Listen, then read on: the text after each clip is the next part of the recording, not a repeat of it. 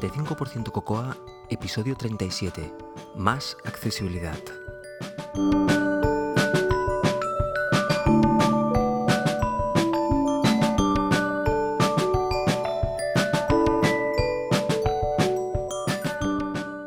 Uf, ¿cuánto tiempo? Hola, soy José Antonio Lobato de Binary Tricks y como ya sabéis podéis encontrar más cosas sobre mí en josealobato.com y también me podéis seguir en, Twitter con arroba josealobato. Os quería hacer un episodio muy pequeñito, muy cortito y simplemente para, mantener el contacto y deciros cómo, cómo se encuentra la situación, cómo está la cosa, porque eh, la mayoría ya habéis notado que hace pues unos meses que no, que no publico nada en, el podcast y es básicamente por ah, falta de tiempo. Como ya os podéis imaginar, el cambiar a un trabajo a tiempo completo más el principio de la escuela de los, de los peques, la escuela y, otras actividades, más el hecho de estar cambiando de vivienda, me han dejado literalmente sin tiempo para hacer absolutamente nada más. Pero bueno, estamos en fase en que se estabilice esta situación y que por lo tanto pueda publicar posiblemente no tan asiduamente como lo hacía en la anterioridad, con anterioridad, pero ah, sí que intentaré mantener unos mínimos porque primero yo lo necesito y, después, bueno, mientras la gente quiera que, yo publique, pues ah, ya que me gusta, lo voy a seguir haciendo. En este episodio cortito, básicamente quería daros algunos, ah, quería haceros algunos comentarios y también publicar alguna sección que tengo pendiente y que eh, creo que os puede resultar interesante. Lo primero que os quiero decir es eh, que a principios de verano animé a, a muchas personas, a muchos desarrolladores que se pusieran a hacer su aplicación del verano. O sea, una aplicación pequeña, una aplicación que se puede hacer durante el verano y a publicarla. Evidentemente yo no os puedo animar a ello y no ser menos. Y lo que hice es que durante agosto ah, diseñé eh, y creé una aplicación, una pequeña aplicación a la cual la llamé Forty. Esta aplicación, uh, Forty es, es, el nombre de los kilómetros que yo intento hacer a la semana, son 40. Entonces esta aplicación era para mí, era, esta es una aplicación en la cual intentaba uh, hacerme una aplicación útil para gestionar uh, mis salidas a correr. Y bueno, basándome en esa simple idea, diseñé una aplicación muy pequeñita, pero al mismo tiempo aproveché para trabajar por primera vez con, un amigo mío, con Roger Calvet, que es un diseñador gráfico que se está adentrando en el mundo del diseño para, dispositivos móviles y la verdad es que ha sido un placer trabajar con él. Es un ejercicio que le aconsejo a todo el mundo que tenga la fuerza y, la voluntad de ponerse a trabajar con un diseñador gráfico que, que lo haga, que lo haga porque es una maravilla. Yo ya había trabajado con diseñadores gráficos, pero supongo que mm, cuando encuentras realmente un diseñador gráfico que eh, la primera idea que tú le das tiene la capacidad de plasmarla mucho mejor de lo que tú habías pensado incluso, eso es lo que realmente eh, te sorprende. Roger es, una persona a la cual mm, le, puedes eh, dar las ideas de, de, lo que tú quieres hacer y en un tiempo muy corto Ah, te, plantea unos bocetos ah, fantásticos. No solo eso, tiene sus conocimientos de tipografía y de texturas hacen que, la aplicación realmente luzca por, sí mismo. De hecho, si queréis ver un ejemplo, nada mejor que le echéis un vistazo a Forti. Porque mm, simplemente dándole. Yo hice el, diseño funcional de la aplicación y todo el desarrollo de software, pero todas las texturas, ah, todas las, tipografías y los fondos, todo eso se ha encargado Rouget y básicamente era darnos la idea y que él aportara una solución mucho mejor a lo que yo había, a lo que yo había pensado. La aplicación es una aplicación que ha quedado, a mi punto de vista y a mi gusto, evidentemente, preciosa y básicamente es gracias a él. Por lo tanto, desde aquí también le doy las gracias porque es un placer tener una aplicación en la App Store tan chula como esa y lo mejor, poder usarla tú mismo y, bueno, pues espero ah, con que es una aplicación para mí a la cual no, no pretendo ni, ni, creo que le voy a sacar ningún rendimiento económico, uh, simplemente lo que pretendo es irla mejorando para, para, para, mi propio uso y si a alguien más le es útil, pues ah, mejor que mejor. Bueno, pues ahí la tenéis. Se llama Forti y está en, la App Store. Y desde allí mismo, desde la aplicación o, desde la página web, podéis encontrar el enlace también a, Roger y a su trabajo. Con lo cual, si alguien tenéis, si algunos tenéis interés de, de contactar con él o contactar conmigo, ya sabéis cómo lo podéis hacer. También os quería hablar que este fin de semana, de aquí unos muy poquitos días, en, la pequeña ciudad en la, cual yo vivo, Villanova de Geltrú, se va a tener eh, en lugar eh, un evento, un gran evento de desarrollo iOS eh, llamado, bueno, creado por los NS Coders, que es una, asociación, algún día hablaremos de ellos un poquitín más largo y tendido.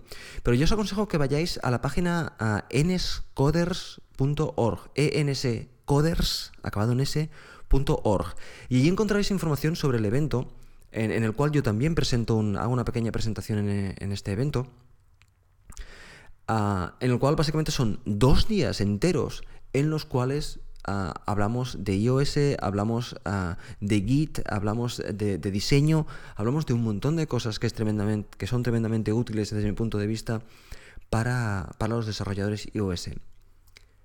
Quiero destacar de, esta, de este evento dos cosas. Yo no, no soy una persona que participe en muchos eventos, pero este, bueno, básicamente creo que tiene dos peculiaridades. Lo primero es que las personas que presentan en este evento no son presentadores profesionales, ni gente de marketing, ni, gente de ventas, ni, incluso desarrolladores, ah, ah, podríamos decir, estrellas en el mundo del Ensecoder. Lo que sí que son es, son desarrolladores que se dejan la cara cada día trabajando y que además sacan tiempo para preparar este evento y para, para presentaroslo a, todo, a todo el mundo que quiera asistir de forma gratuita. Eso es espectacular, porque lo que vais a encontrar allí es gente plana, gente abierta, gente que quiere compartir y gente que quiere pasárselo bien ah, dentro de un entorno ah, que, eh, que, aman, que es el entorno de desarrollo para, para las plataformas Apple. La segunda es la gente que lo ha organizado. El, organizar un evento así es, es eh, no solo las personas que presentan, sino los organizadores. Es un trabajo durísimo y que evidentemente, vuelvo a decir, son gente que, no se dedica a esto, ni mucho menos, sino que hace esto por el amor al arte. Es realmente espectacular. Yo quiero agradecerles a ellos que, nos den la oportunidad ah, de asistir y a mí precisamente de, participar y de presentar algo, porque es realmente ah, un placer. Yo os animo a que, a que vengáis, ya sea un día, ya sea otro día, o ya sea los dos días.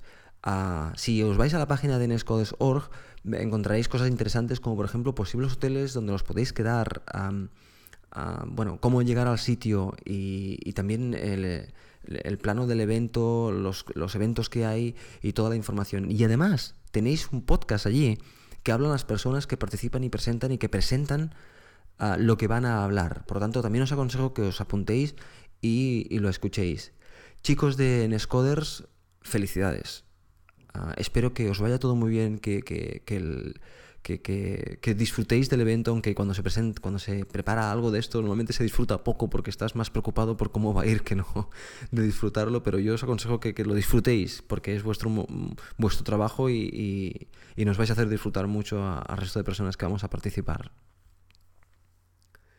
También os quería hablar de un pequeño podcast del señor Víctor Baró, que se llama Rumbo a la App Store. Víctor todavía no he tenido la oportunidad de escucharlo porque básicamente no tengo tiempo para absolutamente nada, pero lo voy a hacer y lo digo aquí por si alguien también está interesado en escucharlo. Se llama Rumbo a la App Store y lo podréis encontrar en, iTunes. Por lo tanto, bajadlo, escuchadlo y decidle qué opináis a, Víctor. Es, es importante el feedback para, para las personas.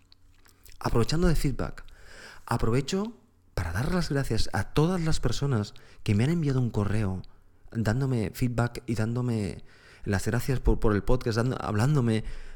De verdad, muchísimas gracias. No sabéis cómo os lo agradezco. Es, se me pone la piel de gallina cuando, cuando, cuando veo esos correos. Os voy a contestar a todos y cada uno de vosotros. He contestado a algunos y no he contestado a todos. Pero aún así, desde aquí os quiero dar las gracias porque eh, es, realmente fantástico el, poder escuchar que, hay gente que te escucha y que hay gente que, le gusta incluso lo que, lo que dices y que también te critica, porque es bueno, es bueno que, me digáis lo que, lo que no os gusta que hago o, qué cosas puede, puedo hacer para, hacer el, podcast más interesante. Si está en mi mano y si yo también voy a disfrutar un poquitín haciéndolo, porque esto ya cuesta suficiente hacerlo como para no pasarlo bien con ello, lo voy a hacer. Gracias, gracias, gracias. Una última cosa que os quería comentar. Ah, me contactó una persona para informarme de una aplicación de una empresa. Eh, nuevamente siempre suelo hablar de, particulares. En este caso voy a hablar de una empresa que se llama Solusoft y que tiene una aplicación en, la App Store que se llama Tweri. T-W-E-R-I. Lo voy a leer textualmente. Tío, Pretende ofrecer tranquilidad a los familiares y cuidadores de personas con Alzheimer en sus primeras etapas de la enfermedad, cuando estos salen a dar un paseo. Bueno, pues simplemente quiero decirle a la, gente de Solusoft y a la gente que ha desarrollado y pensado Tueri que gracias de parte de la gente que, tiene esta enfermedad tan terrible que es el, Alzheimer y que cualquier ayuda es poca y que vosotros hayáis creado una aplicación para ayudarles pues eh, no puedo más que, daros las gracias. Yo no he probado la aplicación, mm, simplemente he mirado los, las, ah, las, imágenes, ah, pero bueno, considero que todas estas, estos, estas acciones que ayuden a otras personas que tienen dificultades eh, son, son bienvenidas. Por lo tanto, ahí deja mi, mi, hay que dar mi comentario a, a, esta gente Solusoft que, eh, que participa a hacer la vida mejor de las personas. Bueno, y esto es lo que, lo que os quería comentar eh, en el día de hoy. voy a poner también un, audio, que tengo una serie de audios maravillosos de, nuestro amigo Chacón, ah, que creo que, que, os va a ser de, sumo interés. Y eh, os prometo que en breve volveremos un poquitín al, hacer un podcast más normal y más al uso, que, yo me pueda también disfrutar un poquitín del podcast.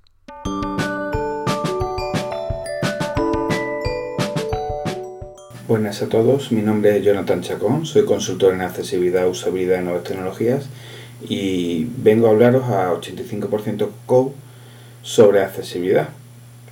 Y el concepto de accesibilidad es bastante amplio. Eh, yo me quiero centrar principalmente en el concepto de accesibilidad con la definición relacionada con el grado de acceso o de uso a un contenido, a un producto o a una interfaz por parte de personas.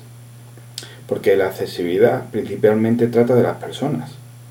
Y las personas somos muy diversas, tenemos distintas habilidades, distintos conocimientos, distintas necesidades. Y en esto de la tecnología, eh, la accesibilidad afecta no solo al usuario, que gran parte de nuestra aplicación, sino también afecta el tipo de contenido que se le va a ofrecer al usuario, la funcionalidad de ese contenido, cómo se va a mostrar ese contenido, la maquetación, el diseño eh, y también qué tecnologías se van a utilizar para que el usuario, la persona, interactúe, acceda al contenido y a la función. Todos estos parámetros afectan al concepto final de accesibilidad para nuestra aplicación o producto y la accesibilidad es gran parte del resultado que se obtendrá como experiencia de usuario, un concepto cada vez más en boga porque ya se ha demostrado repetidas veces que una buena experiencia de usuario garantiza un éxito en nuestra aplicación, en nuestro producto, en nuestro sello, en nuestra imagen de, como desarrollador, como diseñador de interfaces. El usuario es nuestro primer y último juez a la hora de determinar si un producto es útil, si un producto tiene éxito, si ese producto merece la pena que se divulgue eh, a través del boca a boca para que más gente acceda a él. Tened en cuenta que muchos medios, muchos servicios, muchos creadores, desarrolladores, diseñadores, quieren que su creación, su producto, su contenido, bien sea literario, bien sea multimedia, bien sea un producto de ocio un producto ofimático eh, llega al máximo posible de público. Entonces, ese producto, ese contenido, debe ser mostrado a través de una tecnología, a través de un diseño, a través de un método que resulte lo más cercano, útil y usable por el mayor máximo de personas, mayor número de personas, perdón. Entonces debemos cuidar el aspecto de accesibilidad para nuestros productos finales, sobre todo en el software, en el que la tecnología es el principal camino para conseguir que todas las personas superemos nuestras limitaciones físicas, psíquicas o sensoriales. Porque quieras o no, no somos perfectos. Algunos somos más altos, otros son más bajos, algunos tenemos más peso, otros pesan menos, otros ven mejor, otros ven peor, incluidos aquellos que tienen gafas, aunque sean con poca diotría. No todos escuchamos como escuchábamos con 14 o 12 o 8 años. Eh, la persona envejece, quiera o no, vamos a terminar perdiendo facultades y teniendo más necesidades.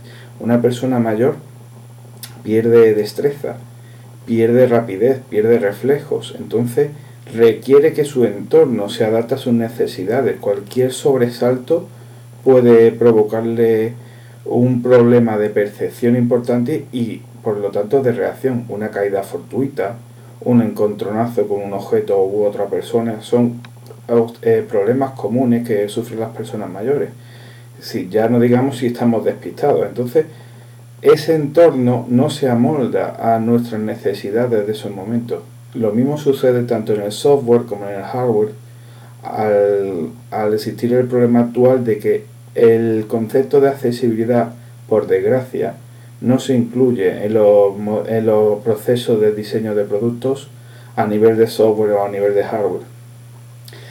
También comentaros que la accesibilidad nos interesa porque cada vez más eh, gobiernos a nivel municipal, eh, autonómico, estatal o a nivel nacional están exigiendo proyectos que reconozcan que los productos finales incluyen criterios de accesibilidad, algunos más estrictos que otros y algunos totalmente definidos gracias a organismos como el W3C u otros organismos digamos más independientes que asesoran a gobiernos a niveles nacionales o incluso comunitarios, como es el gobierno europeo, sobre qué es necesario para considerar un producto software o un producto hardware accesible.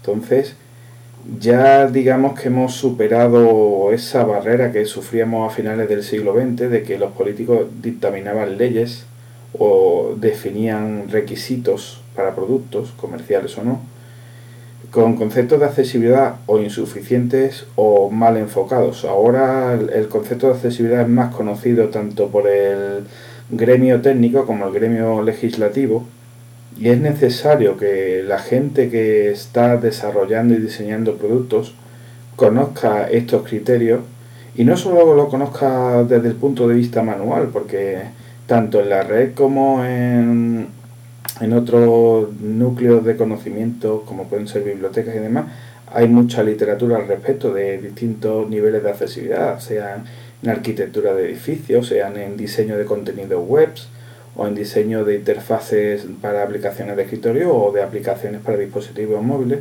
Pero sí es cierto que esos conocimientos no se deben quedar solo en el papel, hay que también conocer las necesidades del usuario final porque hay cierta diferencia entre lo que pone el papel a lo que debe ser al, final la experiencia de usuario, porque la gran base de la accesibilidad es que la, la experiencia de usuario sea satisfactoria para el mayor número posible de usuarios.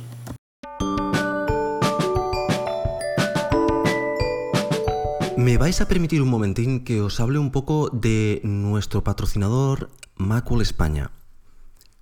Como ya sabéis, desde hace muchos meses uh, Macul España nos ayuda a llegar un poquitín más allá con, nuestro podcast. Y en esa sección yo os hablo un poquitín de uh, las cosas interesantes que encuentro en, la revista. Y mm, también, uh, bueno, compartir con vosotros mi afición por, esta, por la lectura de, esta revista, que a día de hoy realmente es, es, la, única, la única revista que leo. Antes leía, leía otras revistas de, música, por ejemplo, pero ahora no, ahora básicamente el tiempo me da para leer uh, Macul. Bien, pues ajustándose exactamente a los tiempos como, como suele hacer Macwell, eh, en, el número que tenéis hoy día tenéis un, una sección que creo que va al dedillo ahora, que se llama devolver la velocidad perdida a tu Mac. Ahora tenemos un nuevo sistema operativo nuevo que, gracias a Dios, va fantástico en las máquinas, con lo cual no encontraréis, ah, o no, muchos de vosotros no notaréis ninguna pérdida de velocidad por haber un sistema operativo nuevo o más potente, sino posiblemente todo lo contrario. Pero por si alguien tiene ah, algún problema o le surge ah, o tiene una máquina realmente que, es la, de, las, de, las, últimas que soporta Lion, de las primeras que salieron, por tanto las, más viejas soportadas por Lion, podemos decir, pues esta este, ah, sección puede ir muy bien porque lo que pretende es exactamente esto, es decirte qué medidas debe tomar, qué acciones debes tomar para ah, que tu Mac mm, mm, no pierda velocidad o, mejor dicho, gane eh, velocidad. No os cuento más porque quiero que, os lo leáis, pero bueno, ah, como siempre, detalles exactos Ah, hablan con, pelos y señales y con unos detalles técnicos que son muy muy interesantes para todo el mundo, tanto para gente que ya sepa ah, del tema Mac como para gente que quiere introducirse. Es, son unos artículos ah, muy muy buenos. Pues nada más, como siempre, dar las gracias a Macul España por ayudar a nuestro podcast.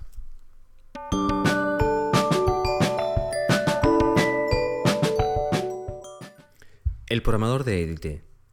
Trazar issues con Mail App. En esta sección hoy simplemente os quiero dar un, truco ah, que, yo utilizo y que seguramente vosotros también utilizáis algo similar y lo que yo quiero hacer es compartir esto con mi solución con vosotros.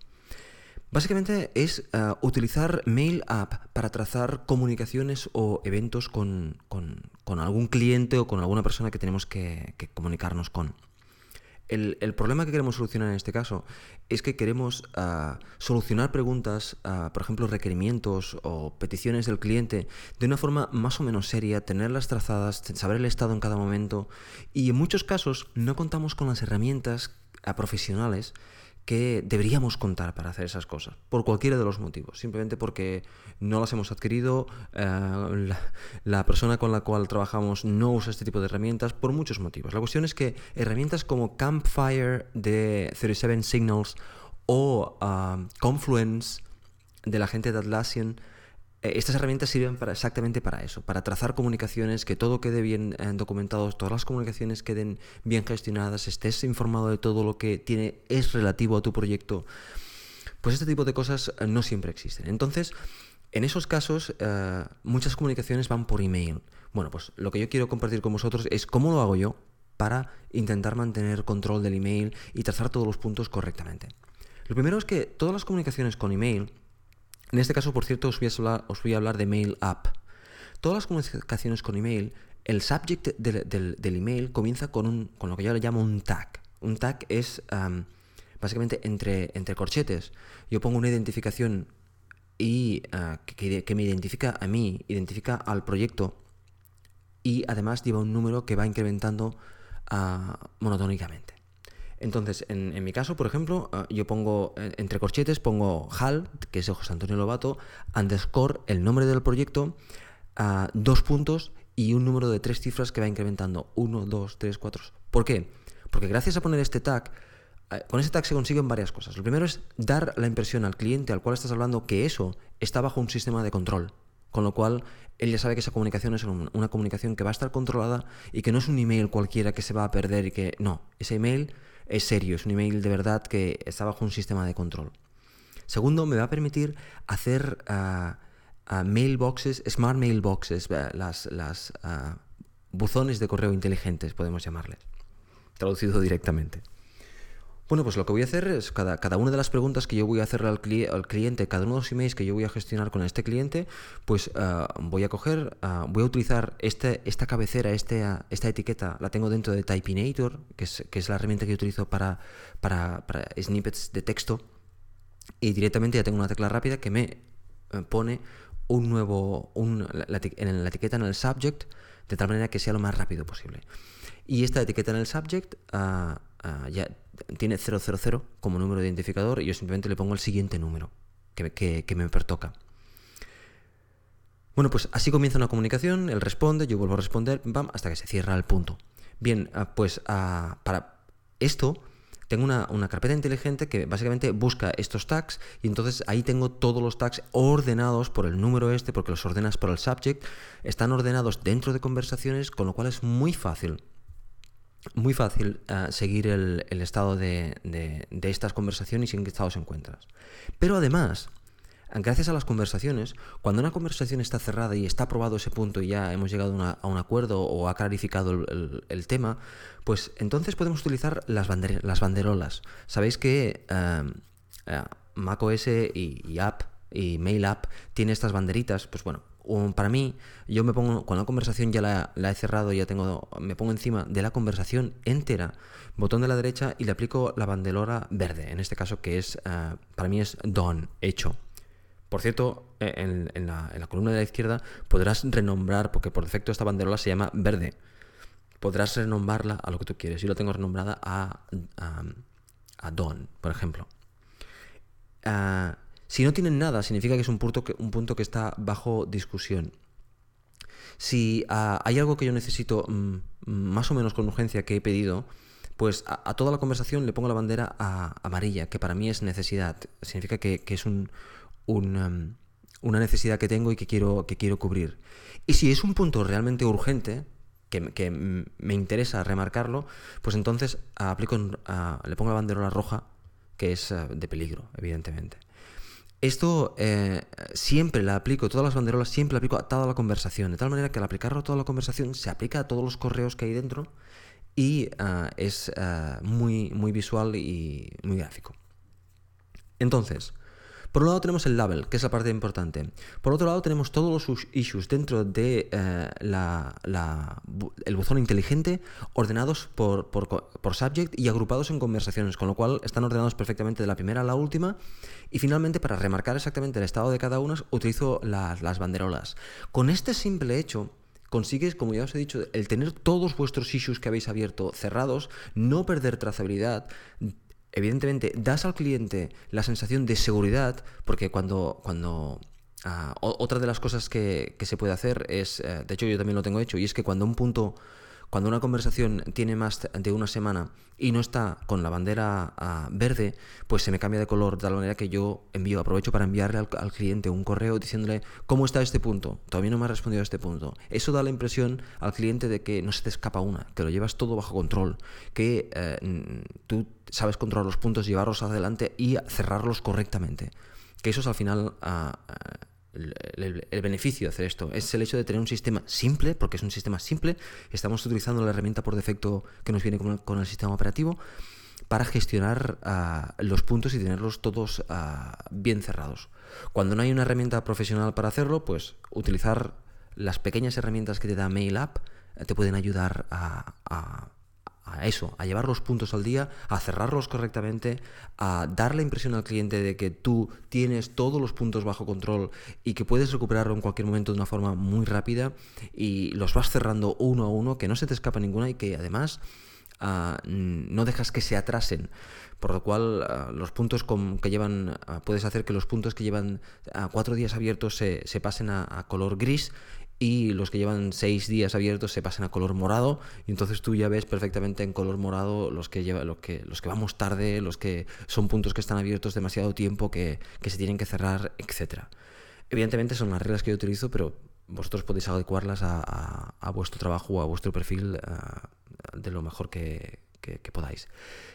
Si veis, eh, si conocéis de, algún otro sistema eh, de este estilo siempre es interesante, interesante estar informados al respecto, por lo tanto, hacedmelo llegar.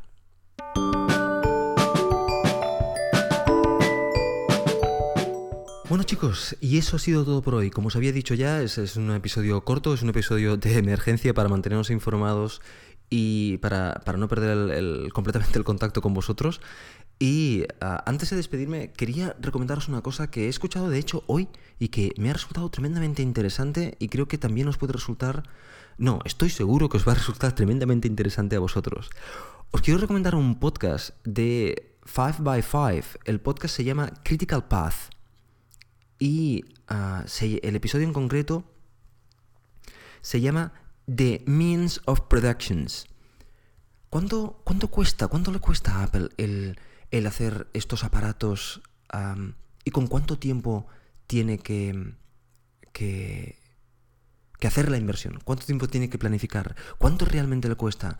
Eh, ¿Existe en el mercado eh, herramientas para conseguir esa precisión realmente en producción masiva? ¿Cómo lo hace? Bueno, eh, este señor analiza todo esto porque de hecho esta persona, uh, Horace uh, se llama, se dedica exactamente a esto, a analizar los datos de Apple y realmente las conclusiones y las cosas que dicen son mm, bastante espectaculares y, yo creo que vale mucho la pena darle, eh, darle una oportunidad. Practicaréis inglés y además escucharéis cosas que yo creo que os interesa a todos y cada uno de vosotros. Vuelvo a repetirlo, el, es del, del, equipo de 5x5. El podcast, el título del podcast se llama Critical Path y el episodio es el episodio número 10 que se llama The Means of Production los medios de producción, podemos decir. Bueno, pues eh, como os decía, eso ha sido todo por hoy. Y ya sabéis, si queréis contactar conmigo, me podéis enviar un correo a 85% cocoa, todo junto, arroba gmail.com. Que, que lo paséis muy bien y a seguir corriendo.